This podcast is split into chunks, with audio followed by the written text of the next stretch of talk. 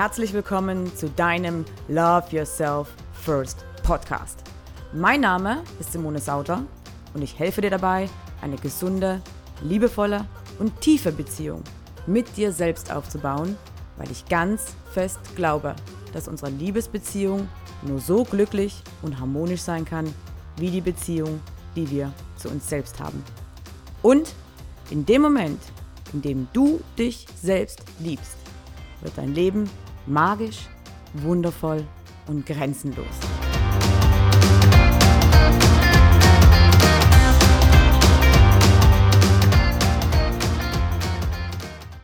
Hallo und herzlich willkommen zu einer neuen Episode deines Love Yourself First Podcasts.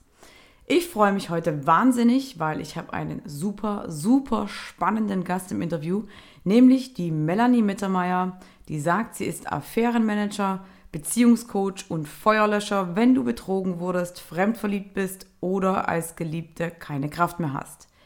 Wir sprechen über das Thema. Was ist, wenn dein Partner eine Affäre hat? Wie kannst du deine Beziehung retten? Wir sprechen aber auch darüber, was ist, wenn du die Geliebte eines äh, Mannes bist und äh, wie kommst du da wieder raus? Am Ende sprechen wir auch über das Thema Polyamorie und Monogamie, wie wir es schaffen können, eine polyamore, eine polyamore Beziehung zu leben. Und ich freue mich wahnsinnig, dass die Melanie Zeit gefunden hat und äh, spann dich auch nicht länger auf die Folter, sondern wir steigen direkt ein ins Interview. Viel Spaß! Ich habe heute die wundervolle Melanie Mittermeier im Interview. Melanie ist Affärenmanager und Beziehungscoach und Feuerlöscher, wenn du betrogen wurdest, fremdverliebt bist oder als Geliebte keine Kraft mehr hast. Herzlich willkommen in meinem Podcast, liebe Melanie. Ja, vielen Dank für die Einladung, Simone. Ich freue mich. ich freue mich auch sehr, dass du da bist. Bevor wir ins Thema einsteigen, wir sprechen heute über das Thema ähm, Affären. Aber bevor wir einsteigen, erzähl mal ein bisschen was zu dir. Wie kamst du so zu deiner Berufung und, und was machst du eigentlich genau? Okay, also ich habe angefangen irgendwann mal 2009 war ich fertig mit der Ausbildung zum psychologischen Berater, habe dort in einem Paarberatungsinstitut gelernt und äh, meine Diplomarbeit ging über Paarberatung. Hatte dann das mhm. erste Coaching, also noch als völlig grün hinter den Ohren und Frischling mit einem Pärchen, die einzeln waren die echt total putzig und süß. Und gemeinsam haben sie sich dann in meiner Küche damals noch, ich weiß es noch wie heute, werde ich nie vergessen, haben sie sich quasi total zerfleischt und, und sie haben sich verwandelt von Dr. Jekyll in Mr. Hyde.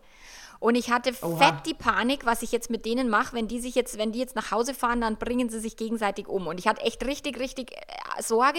Die hatten ein, ein, eine Tochter, die war so alt wie meine damals, irgendwie so zwei Jahre oder was.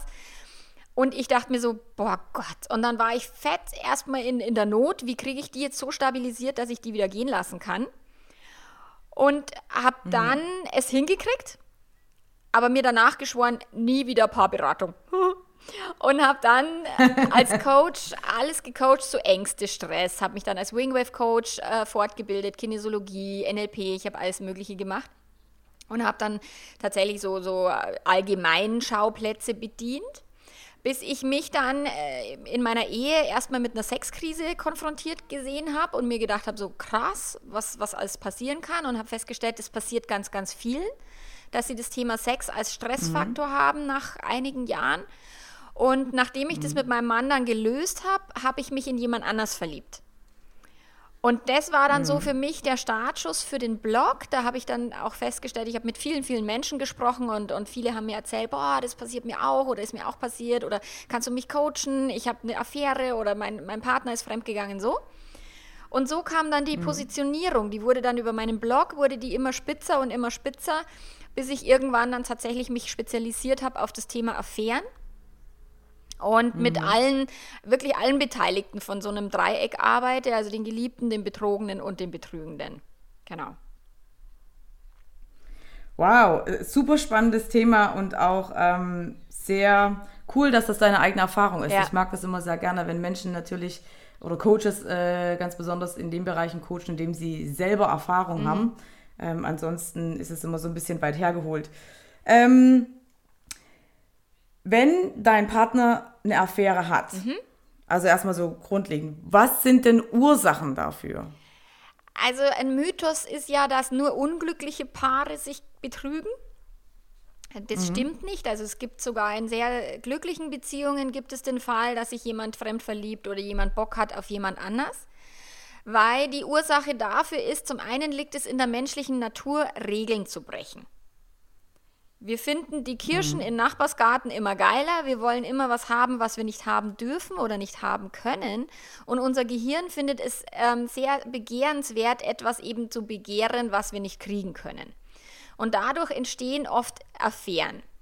Dann gibt es Ursachen von das Pärchen oder das Paar hat sich aus den Augen verloren. Sie haben äh, im Alltag vergessen, sich umeinander zu kümmern. Das ist ganz häufig eine Ursache. Und sie haben Träume mhm. begraben oder sie leben an sich selbst vorbei. Also sie haben vergessen, auch mal sich selbst zu reflektieren und zu, zu fragen, äh, lebe ich denn wirklich das Leben, was ich leben möchte, oder richte ich mich nur nach den Erwartungen anderer?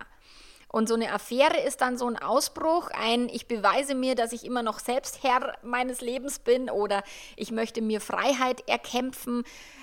Es gibt ganz viele Dinge die äh, ursächlich für eine mhm. Affäre sind. Also ganz, und es ist sehr komplex. Also es ist nie einfach nur Sex, es geht meistens um etwas völlig anderes. Zum Beispiel? Äh, das Gefühl von Selbstbestimmtheit, ein Gefühl mhm. von, oder äh, es hat eine Klientin von mir, hat sich, die ist äh, mit einem Arzt verheiratet, der Arzt hat mit ihr das perfekte Haus, das, die perfekten Kinder, ein perfektes Leben. Sie ist die perfekte Hausfrau quasi und er kommt abends nach Hause und streicht mit dem Finger über die Möbel, um zu gucken, ob da Staub drauf ist. Also es ist ziemlich mhm. krass. Mhm. So, und sie versucht immer perfekt zu sein. Und im Laufe der Jahre steht sie dann irgendwann am Punkt, wo sie sagt, boah, war das jetzt schon alles und will ich so weiterleben?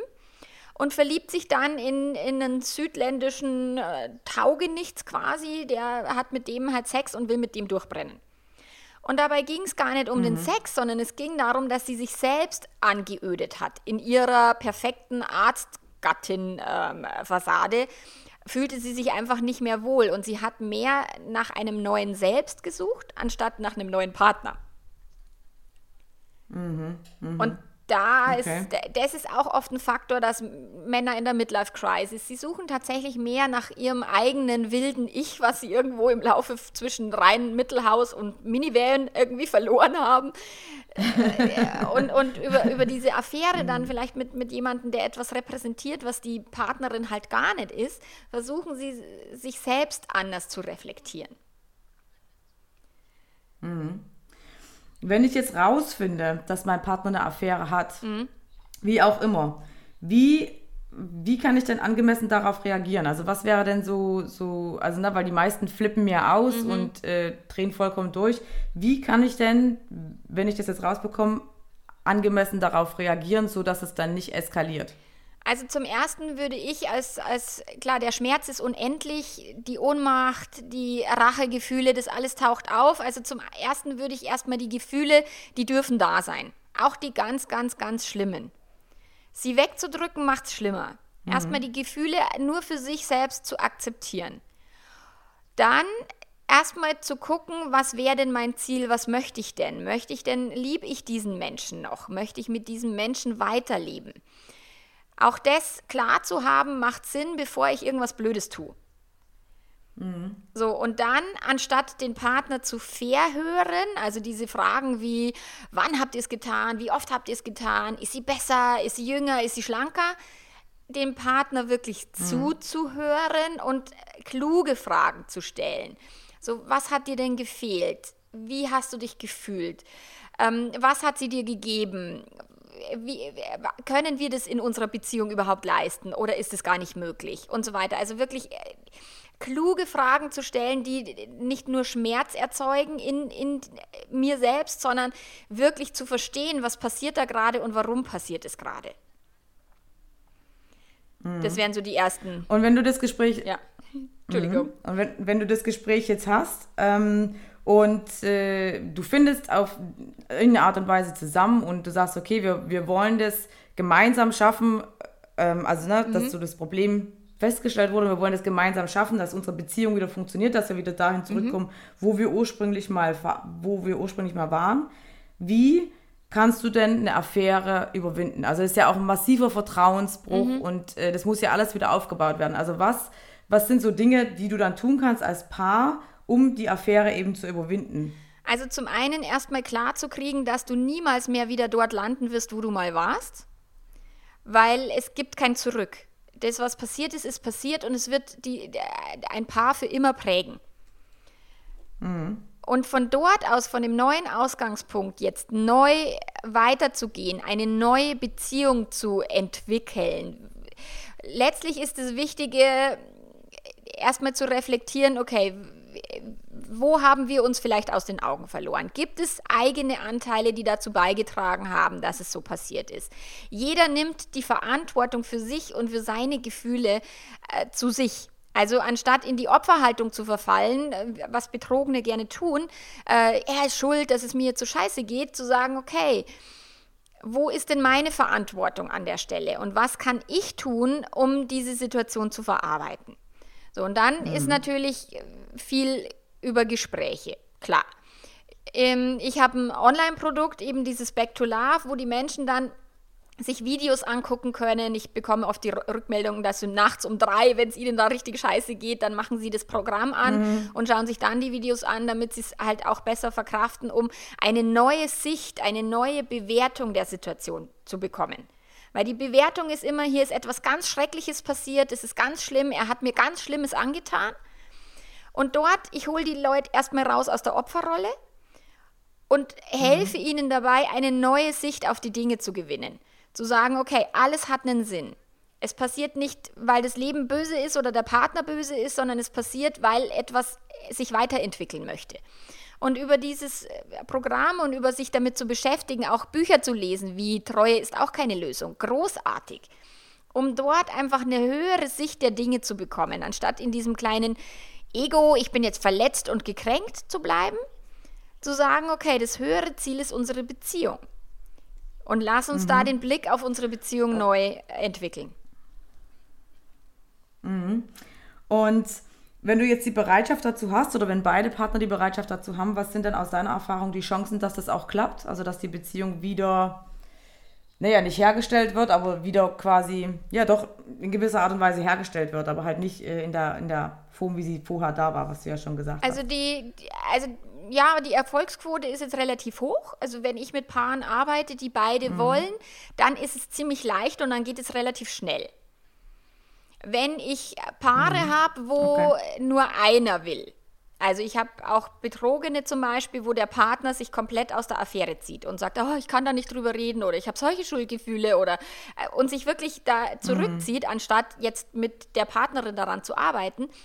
Selbst dann kriegen es manche ganz gut hin das kostet mehr Kraft, es kostet mehr Energie und es ist nicht, nicht leicht. Klar. Nur auch das ist möglich und auch machbar, wenn die, wenn die Person sagt, mir ist diese Beziehung, diese Familie so wichtig, ich möchte das irgendwie gebacken kriegen und ich möchte verzeihen und nicht verbittert enden und ich tue es für mich und nicht für ihn. Mhm. Und dann mhm. kann es ganz gut funktionieren. Also die, die, es bleiben sogar mehr Paare zusammen nach einer Affäre, als sich trennen. Ah, okay. Mhm. Interessant. Ja. Schweißt dann quasi im Endeffekt auch irgendwie zusammen, also wenn du dann die, die Hürde genommen hast. Das einmal zu, also diese Hürde mal zu nehmen und dann aber mit einer neuen Sicht ins Leben zu gehen und nicht zu sagen, wenn das aber nochmal passiert, dann mhm. ist Schicht im Schacht, sondern zu sagen, okay, es kann sogar auch nochmal passieren, was machen wir denn dann? Und auch dann werden wir es hinkriegen hilft halt, mhm. was du, wir brauchen mehr Gelassenheit und Güte in unseren Beziehungen als die Verbissenheit und dieses, ähm, ja, der, der, der hat mir was angetan, Gedöns. Mhm. Mhm. Ja, das, das sehe ich genauso. Da habe ich erst gestern ein Gespräch mit einem guten Freund drüber mhm. gehabt. Ähm, wie, ähm, also oftmals ist ja die Geliebte ähm, die Arbeitskollegin oder mhm. ähm, manchmal ja auch die beste Freundin oder na, im, im Freundeskreis mhm. irgendwie oder man kennt sich dann irgendwie. Wie wenn ich jetzt weiß, wer die Geliebte meines Partners ist, wie kann ich denn mit ihr umgehen? Also, oder wie, also wie kann ich ihr entgegentreten? Weil das ist natürlich dann auch, je nachdem wie das Verhältnis war, äh, dann natürlich auch beschädigt. Ähm, wie kann ich damit umgehen? Also, ne, dass du jetzt nicht auf die Frau losgehen solltest und dir die Augen auskratzen solltest, ist irgendwie logisch, aber wie schaffe ich es denn, meine Emotionen so im Griff zu haben oder ja, mit der Frau dann entsprechend umzugehen? Naja, zum einen ist es, kommt es darauf an, wer die Person halt jetzt ist und ob ich mit der unbedingt Kontakt haben muss. Also für viele Betrogene mhm. ist es sicherlich leichter, keinen Kontakt zur Geliebten aufzunehmen weil die Emotionen einfach zu krass sind und die auch sagt, was will ich mit der? Ich will mit der keinen Kontakt haben. Was soll ich mit der? So, das nächste ist auch mal die Perspektive der Geliebten vielleicht, wenn es gelingt einzunehmen, sie hat sich verliebt in jemanden, der halt vergeben ist. Und ich sage immer, eine Geliebte ist kein Männerdieb, weil um einen Mann zu stehlen, muss er irgendjemandem gehören und Menschen sind einfach kein Besitz. Und wenn die mhm. Betrogene dann entweder sagt, okay, ich lasse die einfach dort, wo, wo, wo, wo der Pfeffer wächst, das ist auch gut so, und beschäftige mich nicht weiter damit, weil die Schuld auf die Geliebte zu projizieren, macht es nicht besser. So, mhm. und es gehören ja immer zwei dazu. Es gehören äh, meistens drei dazu. und äh, tatsächlich zu sagen, okay, mein Anteil war der und der, der, der Anteil von ihm war der und der, der Anteil von ihr ist der und der. Ähm, ihre, die Anteile der Geliebte kann ich als Betrogene nicht lösen. Also was du, das ist, wenn ich ihr mhm. die, die, die, die Schuld gebe, dann gebe ich ihr die Macht. Dann hat die Geliebte die Macht über meine Beziehung und das würde ich nicht wollen. So, wenn ich sage, okay, mhm. ich nehme die Beziehung, das ist meine Verantwortung, es ist meine Beziehung. Keine Geliebte dieser Welt muss sich mehr um meine Beziehung kümmern als ich oder mein Partner. Und dann kann mhm. ich sie aus dieser Schuld entlassen und dann habe ich die volle Macht.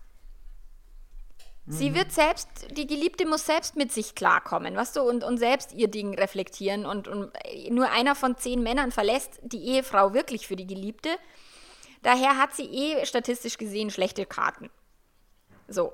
Und mhm. von dem her einfach zu sagen, ich bin die Frau und sie ist einfach ein, ein Mensch in diesem Leben mit ja, wo ich relativ auch mit Großzügigkeit und Güte reagieren kann, weil ich verzeihe ihr auch für mich und nicht für sie. Mhm. Mhm, mhm. Das ist eine sehr interessante Perspektive, weil das ist ähnlich auch beim Liebeskummer. Ja, also wenn wir verlassen werden, was ja so mein Schwerpunktthema mhm. war, äh, geht ja auch viel darum, Verantwortung zu übernehmen Klar. und dann eben auch nicht in die Opferrolle reinzufallen und zu sagen, hey, äh, ich bin jetzt verlassen worden und äh, ich bin jetzt die Arme, sondern äh, was war denn mein Anteil daran? Ne? Natürlich, weil also das muss ja dann nicht unbedingt mal was mit einem anderen Menschen zu tun haben, äh, mit, mit einer Affäre zu tun haben. Schau, eine Affäre ist für ein Paar oft das geringste Problem und, und tatsächlich oft nur ein Symptom von irgendwelchen Ursachen, die sie längst hätten halt bearbeiten dürfen, müssen, sollen. sie haben es nicht gemacht. Und die mhm. Affäre ist letztlich nur ein, jetzt schau mal genau hin, jetzt kriegst du eins in die Fresse, weil das jetzt, dein Leben hat dir Hinweise gegeben, die du nicht gehört hast und jetzt wird es Zeit. So, viele mhm. Affären sind ein Geschenk für Beziehungen. Mhm. Weil die Beziehungen danach sehr viel besser sind, als sie vorher jemals waren.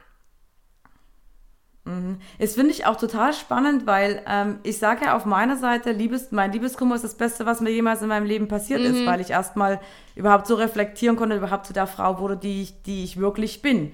Ja, und ich ähm, finde es ein sehr interessantes Statement, weil ich auch wirklich glaube, dass das so ist, ja. dass wenn du wirklich offen dafür bist und wirklich sagst, hey, ich möchte jetzt mit meinem Partner daran arbeiten, weil äh, es, weißt, es bringt dir ja auch nichts, dann wegzurennen vor deinen Problemen und zu sagen, ich suche mir jetzt jemand Neues, weil dann fängst du wieder von vorne an und wenn du die Probleme in dir nicht löst, die, die du ja in dir hast, also deine ganzen Glaubenssätze, deine Zweifel, mhm. deine Ängste, dann wird genau das gleiche Problem beim nächsten Partner ja wieder auftauchen. Von dem her finde ich ich persönlich immer smarter, dann quasi beim Partner zu bleiben und zu sagen, okay, wie können wir das gemeinsam durchstehen, sodass du eben auch das, das, das äh, Gefühl hast, das hat euch zusammengeschweißt. Klar, also, also, eine neue Liebe ist, eine, ist wie ein neues Leben, der ist halt Blödsinn, der funktioniert nicht, weil du nimmst dich selber immer mit. Ja, ja. Und wenn du dich selber nicht entwickelst, dann ja. kannst du dich noch, noch so oft in eine neue Partnerschaft begeben. Sie wird, wirst du irgendwann immer dastehen und denken so, hm, irgendwie kommt mir das ganz schön bekannt vor, was ich hier gerade durchmache. Und erst wenn du es löst, dann kannst du wirklich erfüllte Beziehungen leben. Und äh, ich sage immer, wenn, mhm. wenn du nicht tanzen kannst, äh, dann hilft dir nicht, den Tanzpartner zu wechseln sondern du musst trainieren, du musst üben, du, ja. du darfst die Tanzschritte lernen. Und da, dann kann vielleicht sein, dass dein mhm. Partner irgendwie irgendwann nicht mehr gut genug tanzt und dann kannst du natürlich den Tanzpartner wechseln, wenn du meinst, mit einem anderen besser, besser zu werden. Nur letztlich geht es um dich, um, um das, was du tust, was du trainierst, was du übst. Mhm, mhm. Ja, das ist, das ist auch meine Erfahrung, weil ähm, ich habe ja meinen Fokus ein bisschen ausgerichtet, weg vom Liebeskummer hin zum Thema Selbstliebe, genau. wo ich ja auch sage, unsere Liebesbeziehung kann nur so glücklich und harmonisch sein wie die Beziehung, die wir zu uns selbst haben. Also in dem Moment, wo wir uns selber nicht lieben, können wir ja auch nicht geliebt werden. Und das ist ja dann das, wenn du dich in die Beziehung begibst und du liebst dich eben nicht selbst, dann tauchen solche Herausforderungen einfach auf. Aber da dann halt einfach zu sagen, so hey, wir machen das zusammen, wir gehen da gemeinsam rein und äh, bearbeiten das zusammen. Ja, finde ich auch, finde ich sensationell. Und wenn wir nochmal bei dem ja. Beispiel vom Tanzen bleiben, meine Tochter, die, also mhm. ich habe meine Kinder gezwungen, Boogie Woogie zu tanzen, damit sie eben einen Sport machen in ihrem Leben. So. Und meine Tochter hatte mhm. vorher schon Ballett und Hip-Hop die hat sich natürlich sehr viel leichter getan, jetzt hier in diesen Tanzsport einzusteigen, als mein Sohn, der vorher nichts gemacht hat. Und ich denke, wenn wir uns vorher mhm. selbst entwickeln, und ich habe, bevor ich meinen Mann kennengelernt habe, habe ich das Buch gelesen, jeder bekommt den Partner, den er verdient oder ob er, äh, ob er will oder nicht. So, und habe da schon angefangen, mhm. an mir zu arbeiten, wer möchte ich sein, damit ich eine Person in mein Leben ziehe, die wirklich witzig ist. Und mhm. da, da ist es alles beginnt mit dem Thema Selbstliebe. Immer. Mhm. Mhm. Ja. Ähm, ich würde mal, ich würde jetzt mal skippen ein bisschen zum mhm. Thema, jetzt hatten wir ja Affäre, ne? Also was ist, wenn ein Partner eine Affäre hat, jetzt mal zum Thema, was ist, wenn ich die Geliebte bin? Mhm. Ähm, wenn ich selbst die Geliebte bin, du hast gerade schon ein bisschen angedeutet, wie groß sind denn die Chancen, dass der Mann auch seine Frau verlässt? Ja, es ist immer eine ganz häufig gestellte Frage bei mir. Nicht sehr hoch. Also tatsächlich, die Statistik, ob sie jetzt stimmt oder nicht, weiß ich natürlich nicht, sagt halt einer von zehn trennt mhm. sich und mal einer von mhm. zehn trennt sich. Also es kann natürlich auch sein, dass das genau der eine ist. Die Wahrscheinlichkeit, dass mhm. er sich trennt, ist in den ersten Monaten deutlich höher, als wenn die Affäre schon irgendwie zwei Jahre dauert. Mhm. Ähm, ein, ein Mann, der will, der tut auch. Wenn mhm. ein Mann nicht tut, dann will er nicht. Mhm. Was würdest du sagen, woran das liegt, dass es in der ersten, dass es in den ersten Monaten die Wahrscheinlichkeit höher ist als nach ein paar Jahren? Ähm, wenn's, wenn er sich eingerichtet hat in dieser Affäre und die Affäre gibt ihm vielleicht etwas, was er in seiner Ehe nicht hat, das tut ihm gut, aber er hat eigentlich keinen Bock, ein neues Leben zu beginnen. Weil er zu bequem ist, mhm. weil er sagt, oh nee, da hängt zu viel dran oder die Kinder oder whatever. So, dann gibt es ja auch keinen Grund für ihn, diese Affäre zu beenden. Wenn die Geliebte sagt, ja, ich mache das mit und ich lasse mich da auch hinhalten, ähm, er hat die guten Gefühle in der Affäre, er hat seine Ehe und seine Stabilität in seiner Familie. Es gibt keinen Grund, warum er sich noch trennen sollte. Und in den ersten mhm. Monaten ist es wirklich so, dass jemand sich verliebt und sagt, boah, jetzt muss ich mein Leben reflektieren, jetzt muss ich feststellen, ist es noch das Leben, was zu mir passt? Und die stellen dann re relativ schnell fest, dass es überhaupt nicht mehr das Leben ist, was sie führen wollen. Und dann machen sie auch schnell, dann handeln sie auch schnell. Mhm. Und wenn ich jetzt, wenn ich jetzt schon seit längerer Zeit, also seit ein paar Jahren, der, die Geliebte bin von dem Mann und er erzählt mir immer und immer wieder, ich verlasse meine Frau und das muss noch passieren, das muss, also so mhm, weißt du, so das Wenn-Dann-Muster, ne? Ähm, passiert ja ganz oft, äh, so die Hinhaltungstaktik. Mhm. Was kann ich denn dann tun als Frau, also als Geliebte? Was, was, was sind so meine Optionen? Also, ähm, ja. Also es geht ah, wiederum rund um die Selbstliebe. Also zum einen mal sich selber zu reflektieren, was glaube ich ihm eigentlich und warum glaube ich es ihm mhm. immer wieder und was will ich eigentlich hören und würde ich wirklich die Wahrheit hören wollen. Viele Geliebte, die halten wirklich die Füße still, machen keinen Druck, machen keinenÄrger aus Angst, er würde sie verlassen. Aber sie fragen mhm. auch nie nach. Sag mal, hast du wirklich Bock mit mir zu leben? Wird es wirklich was? Und, und sie setzen sich auch kein Zeitlimit, dass sie sagen, okay, ich gebe dir jetzt noch drei Monate, klär das. Nur wenn das in drei Monaten nicht passiert ist, dann bin ich weg. So, und mhm. sie machen es nicht aus Angst, mhm. aus Abhängigkeit. Sie fühlen sich eben nicht in der Position, ähm, Ansprüche zu stellen. Sie nehmen sich selbst zurück und, und richten ihr komplettes Leben auf diesen Typen aus, anstatt zu sagen, du, wenn du dich nicht trennst, ich date mich auch mit anderen Männern und irgendwann ist einer dabei, der ist cool und dann hast du halt Pech gehabt. Mhm. So, das machen die nicht. Mhm. Und da würde ich, also das mhm. Wichtigste ist wirklich das eigene Leben in die Hand zu nehmen, sich mit Freunden zu treffen, auch mal keine Zeit zu haben, wenn er gerade zufällig mal irgendwie seine Frau quasi gerade gut belügen kann und so, sondern wirklich zu sagen, nö, ich habe jetzt gerade mein eigenes mhm. Leben und wenn, klar, ich genieße dich jetzt, solange es dauert, aber eine Affäre ist nichts, was auf Lebenszeit eigentlich ausgerichtet ist. Und es gibt Affären, die dauern mhm. über 20 mhm. Jahre. Also auch das gibt es. Ja, du, ja also das ist, äh, ich habe da auch Kunden, die seit über 20 ja. Jahren in einer Affäre sind und letztlich sich dann jetzt äh, nach so langer Zeit getrennt haben und natürlich den Liebeskummer haben. Ähm, wie, aber also, wenn du jetzt den Entschluss, es gibt ja oftmals Frauen oder Geliebte, die dann den Entschluss fassen, okay, er, er sagt mir jetzt schon jahrelang, er verlässt seine Frau und tut es einfach nicht. Äh, und die fassen dann den Entschluss, ich möchte loskommen mhm. von ihm.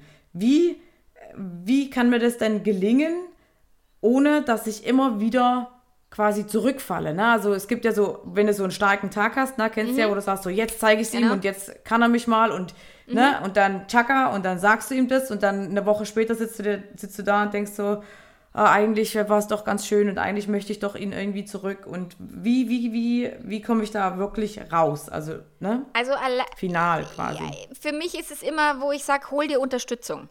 Also ich unterstütze mhm. ja einige Geliebte auch über Wochen und Monate hinweg, die wirklich äh, Stück für Stück für Stück bis zu dem Punkt kommen, wo sie dann wirklich die Stärke haben und sagen, so, mhm. jetzt ist es soweit, jetzt trenne ich mich, um danach auch noch die Begleitung natürlich zu bekommen, zu sagen, boah, was mache ich in den Momenten, wo ich zurückfalle, wo ich, wo ich versuche, ihm wieder zu schreiben oder sowas. Wenn die mir dann eine WhatsApp schicken, wo ich dann sage, ey, Finger, Finger weg vom Handy, Du, du gehst da jetzt mhm. durch, das ist jetzt gerade kalter Entzug. Wenn du, wenn du dir jetzt wieder den Schuss der Droge holst, dann bist du wieder, hängst du ja. wieder an der Nadel. Also sich Unterstützung zu holen, entweder eine Freundin, die, die da wirklich mhm. dich unterstützt bei diesem Prozess oder eben einen Coach, einen Liebeskummercoach, einen, was auch immer, um jemanden zu haben, der wirklich da mhm. ist in den Momenten, wo du schwach wirst.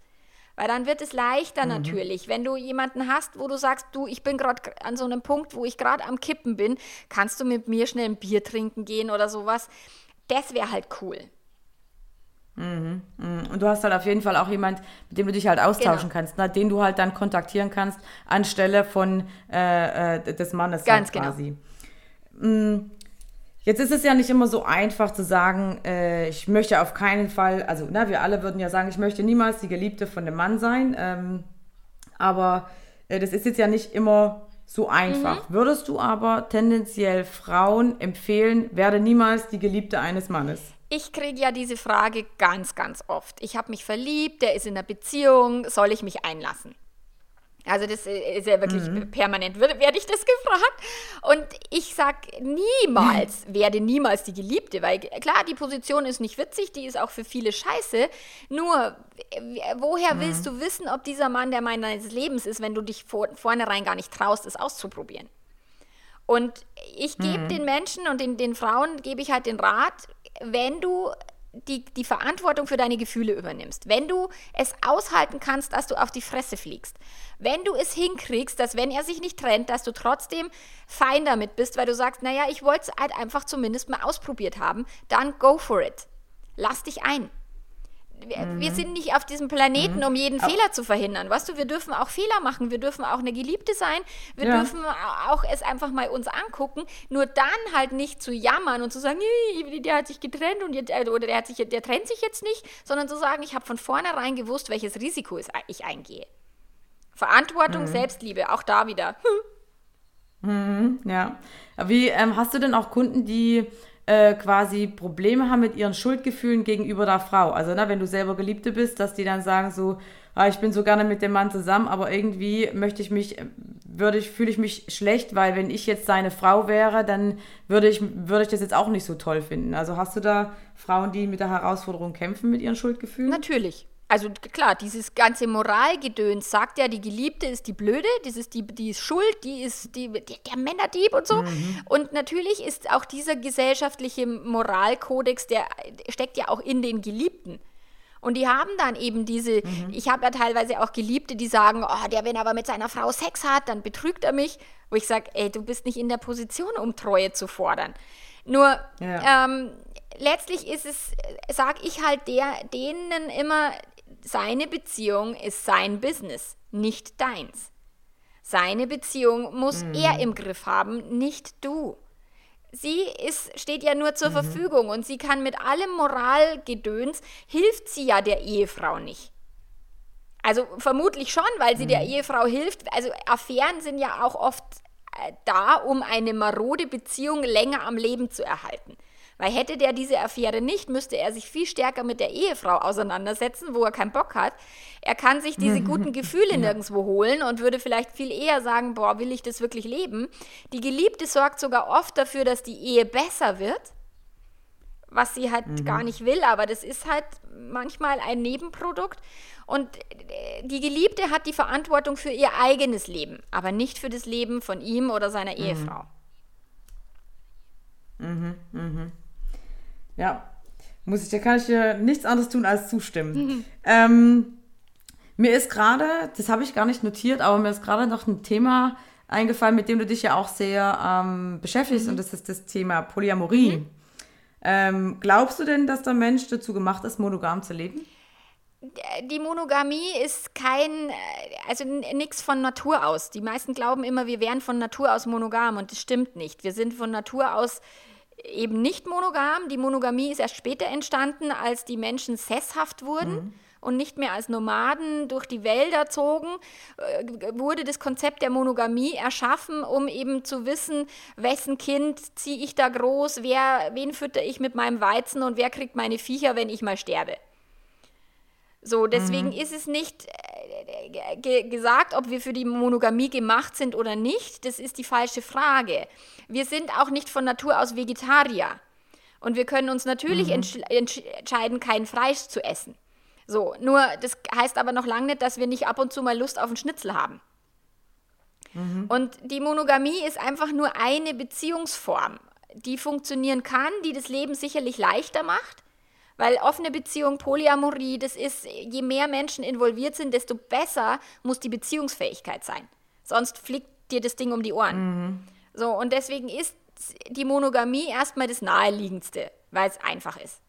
Nur mhm. sind wir nicht von Natur aus dafür gemacht und deswegen geht es ja auch so oft in die Hosen, weil wir ja oft halt Bock haben, auch mal jemand anders zu vögeln. Mhm. Wenn ich es richtig gelesen habe, dann lebst du selber eine polyamore Beziehung, richtig? Nein, also ich lebe keine Polyamorie, weil das ist mir zu anstrengend. Polyamorie bedeutet, ich mhm. lebe ganz offen mehrere Beziehungen ähm, gleichzeitig und auch in, ja. im, im vollen Bewusstsein und in Absprache mit allen Partnern. Das ist mir zu viel. Ich lebe tatsächlich eine quasi monogame Beziehung oder sowas wie eine offene Beziehung ich kann entscheiden, was ich tue, mit wem ich tue, wann ich es tue. Nur habe ich für mich mhm. festgestellt, eine zweite dauerhafte Beziehung zu führen, kostet mich zu viel Energie.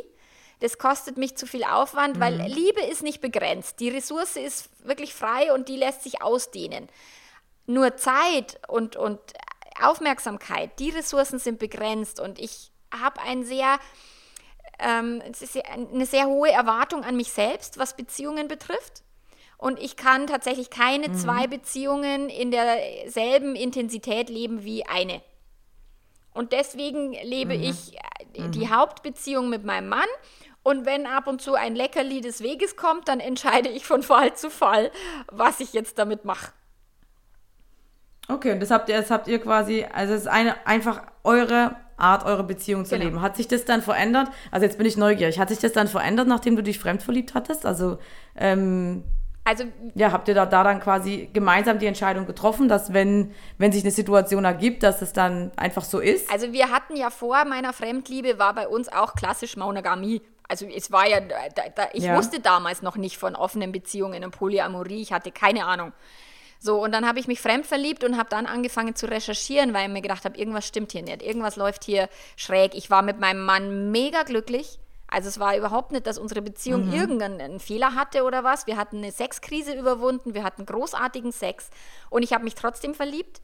Mhm. Und da habe ich erstmal recherchiert und habe festgestellt, okay, es gibt verschiedenste Konzepte und es gibt verschiedene Möglichkeiten, dieses Leben zu leben. Und habe dann überlegt, okay, so mein Leben lang immer treu zu sein, will ich das wirklich? Und hm. da habe ich dann zum ersten Mal nach zehn Jahren Ehe meinen Mann gefragt, du, wie ist denn das bei dir so? Hast du auch manchmal Bock auf jemand anders? Und er hat dann gesagt, ja, doch, mhm. kommt schon manchmal vor und so. Und da habe ich gesagt, wie, wie, wie, wollen wir das denn machen in die Zukunft? Ich habe ihm dann auch später von meiner Fremdliebe erzählt und so. Und wir beide mhm. haben entschieden, also für uns beide ist Freiheit ein sehr hoher Wert.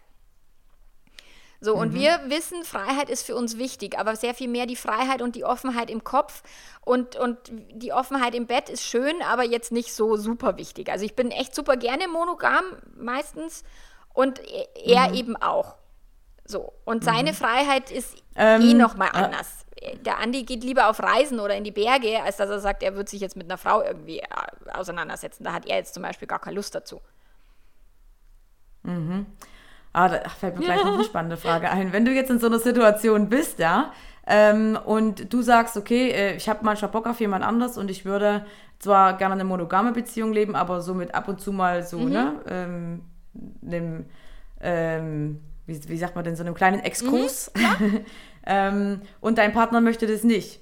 Wie kann man denn damit umgehen? Weil ähm, es ist ja dann, äh, und das weiß ich auch aus Erfahrung, frustrierend für den einen Partner, der sagen würde, hey, ich wäre damit fein, das wäre cool mhm. für mich. Und der andere sagt so, nein, das geht für mich überhaupt nicht. Also das Problem liegt natürlich dann wieder auch ähm, in, in deinem Gegenüber, ja. Also wenn er damit nicht umgehen könnte, ist es ja auch quasi wieder so ein Mangel an Selbstliebe, Klar. so, okay, bin ich nicht gut genug, was mhm. ist, wenn der andere dann doch besser ist. Also da, darin liegt ja der Kern. Aber wie was würdest du raten, wie kann man denn damit dann umgehen? Also ich habe ja hier einige Beziehungen, wo ein Partner eine offene Beziehung leben will oder einen festen Partner halt hat, einen zweiten und so und sagt, ich will die Person nicht aufgeben.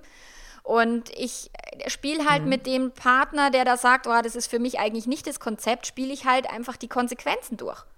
Wenn du es ihm verbietest oder ihr, was hat es für Konsequenzen? Und mhm. letztlich ist äh, die Persönlichkeitsentwicklung manchmal ganz, ganz krass, wenn der andere gezwungen wird, einer offenen Beziehung zuzustimmen. Das ist nicht witzig. Nur die Persönlichkeitsentwicklung mhm. ist oft extrem wertvoll. Und es ist klar, nicht für alle funktioniert es und nicht für alle ist das Konzept dann wirklich gemacht und manchmal fliegt ihnen das Ding dann um die Ohren. Nur mhm. letztlich erstmal zu gucken über den Tellerrand hinaus und erstmal die Enge im eigenen Kopf zu überwinden und zu sagen, okay, warum geht es denn für mich gar nicht? Und wie, wie komme ich darauf, dass ich überhaupt das Recht dazu habe, meinem Partner vorzuschreiben, mit wem der Sex haben darf und mit wem nicht? Also da ist mhm. wieder dieses Besitzdenken, dieses gehört dir dein Partner, ja. hast du wirklich. Das ist natürlich in unserer Gesellschaft sowieso genau. so, ne? Du bist verheiratet, du bist in einer Beziehung und dann kannst du deinem anderen Menschen vorschreiben, was er zu tun und was genau. er zu lassen hat. Das ist natürlich auch, auch einfach so ein gesellschaftliches Ding, was uns ja auch eingetrichtert wird von Anfang Klar. an. Ne? Ich meine, uns wird ja auch Monogamie eingetrichtert und das ist so die, die reine Beziehungsform genau. und äh, genau. Klar, ja. und wir sind alle Hollywood und Disney verseucht, dass wir denken, wenn wir dann den einen richtigen gefunden haben, dann ist alles für immer gut mhm. und der ist halt Bullshit. Und wir dürfen lernen, unser, unser Beziehungsluftschloss auf den Boden der Tatsachen zu stellen. Fremdgehen wird mhm. immer Teil des Lebens sein. Wir werden es nicht verhindern. Mhm. Mhm. Finde ich ein total interessantes Statement und kann da auch äh, da äh, wirklich äh, nur zustimmen. ich glaube das auch einfach, weil ich, ich persönlich nicht glaube, dass Menschen für Monogamie gemacht sind. Nee. Also, also das sehen ähm, wir ja. Oder zumindest eine monogame Beziehung zu führen. Ähm, ja, ich meine, wenn, wenn wir, wenn wir äh, für, für, die Monogamie gemacht wären, dann würde es ja sowas wie Fremdgehen nicht gehen. Dann hättest du keine Arbeit. Das wäre ja dann, ähm, weißt du, dann könnten wir glaube, leichter treu sein. Sehr busy bist. Klar, wir könnten leichter treu sein, ja. wenn, wir, wenn das unsere wirkliche Natur ist. Nur die Natur des Menschen mhm. ist, Regeln zu brechen. Und da geht es weniger um die Monogamie, mhm. sondern es geht darum, Regeln zu brechen. Und auch offene Beziehungen mhm. gibt es Betrug und, und, und Regeln brechen. Das ist ganz, das ist, gehört dazu. Wir würden mhm. uns nicht weiterentwickeln, wenn wir niemals Regeln brechen würden. Mhm. Naja, und dann ist es ja, also aus meiner Perspektive finde ich, wir müssten halt auch den Begriff der Treue neu definieren. Ne? Was, ist, was heißt denn treu sein eigentlich? Ne? Also du kannst ja eine, eine offene Beziehung führen und äh, du kannst deinem Partner ähm, trotzdem treu sein, wenn du sagst, Treue beschränkt sich für dich auf die emotionale Ebene. In dem Moment, wo du, wo du Gefühle für jemand anders entwickelst, ist es ein Betrug. Oder in dem Moment, wo du sagst, äh, okay, ich habe jetzt öfters als einmal Sex mit einem anderen Menschen, weil ich Gefühle für den Menschen entwickle, dann ist es Betrug. Also es ist, glaube ich, auch einfach so eine Definitionssache. Was heißt Treue für mhm. dich und deinen Partner? Und auch, dass wir lernen, das in unserer Beziehung zu definieren und uns nicht das von der Gesellschaft quasi aufdiktieren lassen, so, okay, ähm, du hast jetzt, weiß ich, jemand anders geküsst und dann bist du fremdgegangen. Das zählt ja für viele schon unter Fremdgehen. Für manche also, zählt unter Fremdgehen ähm, schon, wenn der Partner an jemand anders denkt. Also es ist wirklich, es ist von der Definition mhm. gibt es keine, kein, keinen Standard, weil für den einen ist es irgendwie der, der, der Kuss, der nächste ist erst beim Sex, beim dritten ist es nur, wenn Gefühle dabei sind. Es ist ganz unterschiedlich. Und für mich, ich, ich unterscheide zwischen Treue und Loyalität. Ich kann sexuell mhm. freizügig sein und trotzdem extrem loyal in dieser Beziehung Ich kann meinem Partner mhm. treu sein, auch wenn ich Sex mit jemand anders habe, weil ich zu meinem Partner stehe, egal was passiert. Ich kann meinem Partner treu sein, auch wenn der mhm. fremdgegangen ist, weil ich dieser Beziehung treu bin, anstatt diesem Konzept der Treue. Und es, im Tierreich gibt es die soziale Monogamie und die sexuelle Monogamie. Und die sexuelle kommt quasi so gut wie gar nicht vor im Tierreich, sondern nur die soziale. Das heißt, die Schwäne sind ein Leben lang zusammen, um dieser Familie ein, ein, den, den, Küken quasi ins Leben zu helfen. Aber die Küken sind nicht alle von mhm. diesem einen Schwanenpapa. So, und wenn wir das ein bisschen lockern, dass wir sagen, hey, diese Familie oder dieses, diese, diese Beziehung ist mir so wichtig, dass ich auch zu dir stehe, wenn du Sex mit jemand anders hast. Und das ist für mich wahre Treue. Mhm. Wo ich sage, bist du, bist du dir selbst mhm. treu? Verrätst du dich selbst? Das ist was, wo ich sage, Betrug gibt es nur auf dieser Ebene, wenn du dich selber betrügst.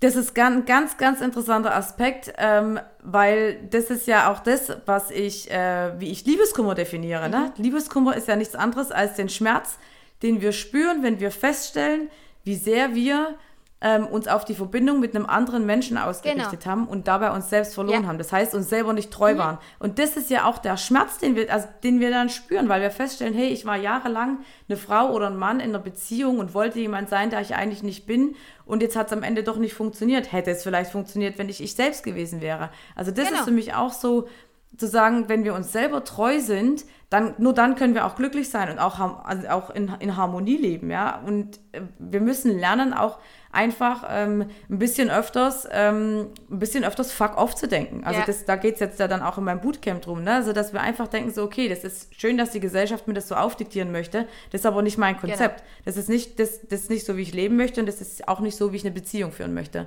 Von dem her finde ich das ein ganz ganz wichtigen Aspekt äh, und auch schön, um das Interview abzuschließen. Wir reden schon 40 ja. Minuten. Ne? Ich, es kommt mir vor, als würden wir Wahnsinn, drei Minuten ja, reden. So das spannend, echt, äh, ja. Vergeht. Ja, ja, ja. Da, ich könnte auch noch zwei Stunden ja. mit dir reden. Aber meine abschließende Frage ähm, wäre noch an dich. Hast du denn irgendwas, was ist das so das Wichtigste, was du den Frauen oder den Zuhörerinnen gerade mitgeben möchtest? Irgendwas, was du ihnen an die Hand geben möchtest, was du mit ihnen teilen möchtest? Also wenn wir beim Thema Affären oder beim Vertrauen bleiben wollen, ich finde, es gibt zwei Arten von Vertrauen. Es gibt dieses Pseudo-Vertrauen. Ich vertraue dir, dass du das Richtige tust. Ich vertraue dir, dass du nichts Blödes machst. Ich vertraue dir, dass du das tust, was wir abgesprochen haben. Das ist für mich Pseudo-Vertrauen. Und dann gibt mhm. es ein Vertrauen, was ein übergeordnetes Vertrauen ist. Ich vertraue in mich selbst. Ich vertraue ins Leben. Ich vertraue, dass immer das Richtige passiert. Ich vertraue, dass mein Partner die für sich richtigen Entscheidungen trifft und für sein Leben. Also dieses übergeordnete Vertrauen macht uns das Leben extrem viel leichter als dieses Pseudo-Vertrauen, ich stütze mich auf meinen Partner.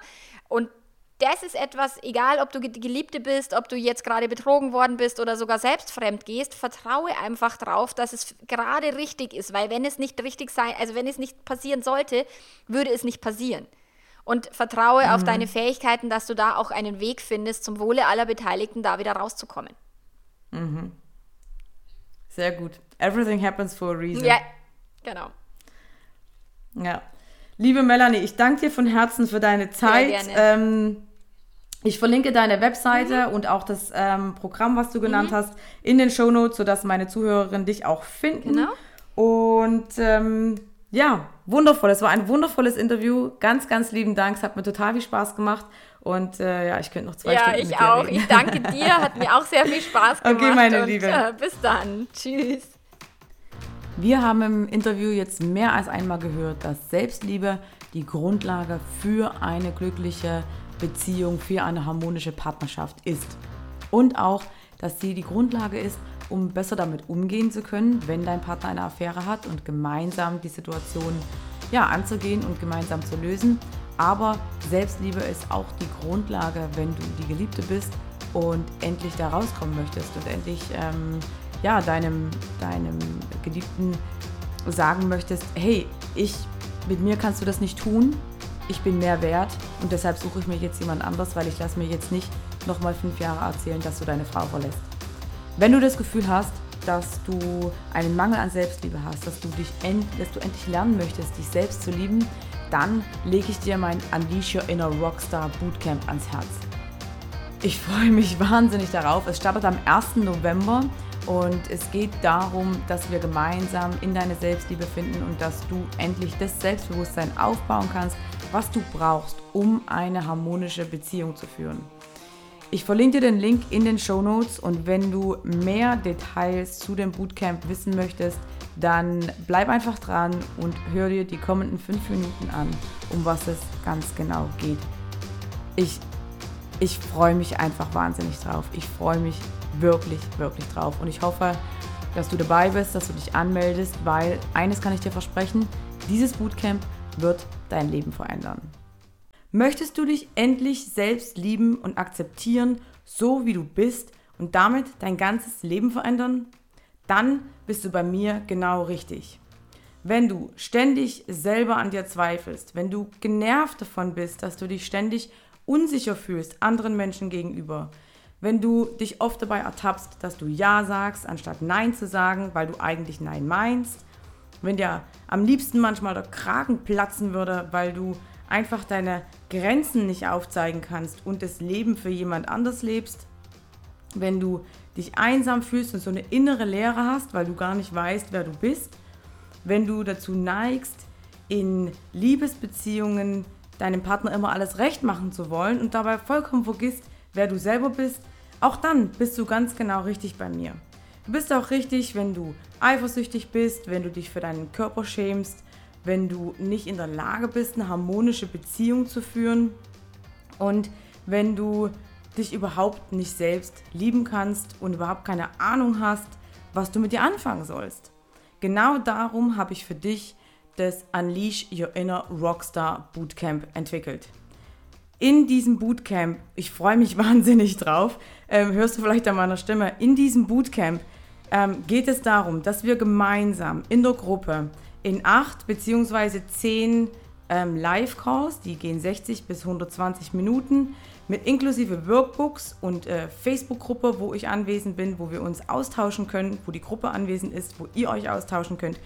Es geht darum, dass ich dich in deine Selbstliebe bringe. Und zwar fangen wir an mit einer generellen, ich sag's mal, Bestandsaufnahme, wo wir erstmal schauen, wo stehst du jetzt und was sind deine Ziele? Was möchtest du gerne erreichen? Wer möchtest du gerne sein? Wie möchtest du gerne sein und wie kommst du dahin? Und dann geht es in der ersten Session darum, dass wir über das Thema Verzeihen und Loslassen sprechen. Ja, also wir müssen ja erstmal ähm, das Alte loslassen, dass wir uns auch auf den Weg zu dem Neuen ähm, machen können. Und ich zeige dir im, im ersten Modul, wie das geht. Im zweiten Modul geht es um deine Bedürfnisse. Also, also was sind deine Bedürfnisse? Wie kannst du die Bedürfnisse befriedigen und warum tust du es jetzt nicht? Was hält dich davon ab und was kannst du tun, dass du deine eigenen Bedürfnisse befriedigst und dein eigenes Leben lebst, ohne andere Menschen zu verletzen? Im dritten Modul geht es um das Thema Glaubenssätze. Also was glaubst du über dich selbst? Woher kommen die Glaubenssätze? Wie können wir die auflösen? Oder warum glaubst du die? Und da zeige ich dir ganz effektive ähm, Techniken, die ich selber in meinem täglichen Leben sehr erfolgreich ähm, anwende und angewendet habe. Im vierten Modul geht es dann ganz konkret um das Thema Selbstliebe. Selbstliebe hat vier Dimensionen, da gehen wir darauf ein, ähm, wie das um deine einzelnen ähm, Dimensionen steht, was du tun kannst, dass du sie verbesserst, sodass du ähm, in deine Selbstliebe kommst. Dann es, gibt es ein Modul, wo wir nur über das Thema Körper sprechen. Ganz besonders Frauen, auch wenn ich männliche Teilnehmer habe, aber ganz besonders Frauen haben ein Problem mit ihrem Körper. Und ich kenne das, weil ich selber an dem Punkt war. Es hat für mich jahrelang gedauert, bis ich meinen Körper annehmen konnte, so wie er ist. Bei mir hat dann das Thema sexueller Missbrauch noch mit reingespielt, weiß ich auch. Äh, passiert auch bei ganz, ganz vielen Frauen, aber es wird einfach nicht darüber gesprochen. Das heißt, es gibt ein Modul, wo wir nur über das Thema Körper sprechen. Wie kannst du lernen, deinen Körper zu akzeptieren, so anzunehmen, wie er ist und damit auch glücklich zu sein und dich nicht ständig mit anderen Frauen, mit anderen Menschen zu vergleichen. Dann wird es ein Modul geben zum Thema Grenzen aufzeigen. Wie kannst du anderen Menschen deine Grenzen aufzeigen, ohne dass du die Menschen verletzt ähm, und dass du trotzdem bei dir bleibst und dich gut dabei fühlst. Ja? Also das ist oftmals ein ganz schmaler Grad, dass du das erreichst, was du möchtest, anderen Menschen deine Grenzen aufzeigst, aber dabei anderen Menschen nicht so nahe stehst. Da zeige ich dir auch, wie das funktionieren kann.